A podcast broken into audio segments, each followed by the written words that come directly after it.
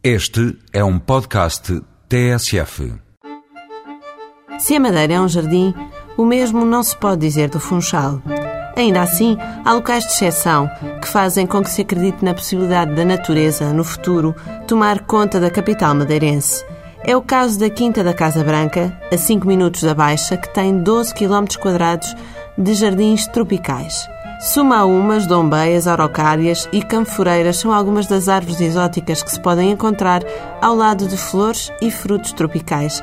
Por serem tão exóticas, as plantas estão todas identificadas e até há visitas guiadas pelos jardins para explicar a origem de cada espécie.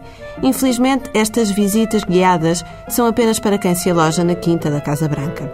Mas quem lá for almoçar ou jantar, num dos dois restaurantes desta estalagem de 5 estrelas, pode sempre dar uma voltinha por este terreno tropical. A alternativa pública a este jardim privado é o Jardim Botânico da Madeira, a 4 km do centro da cidade.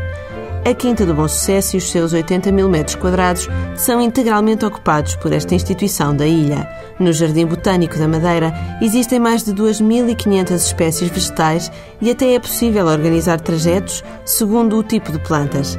Quem se interessar pelas plantas originais da ilha pode vê-las ali, mas também há plantas aromáticas, plantas exóticas e grandes palmeiras.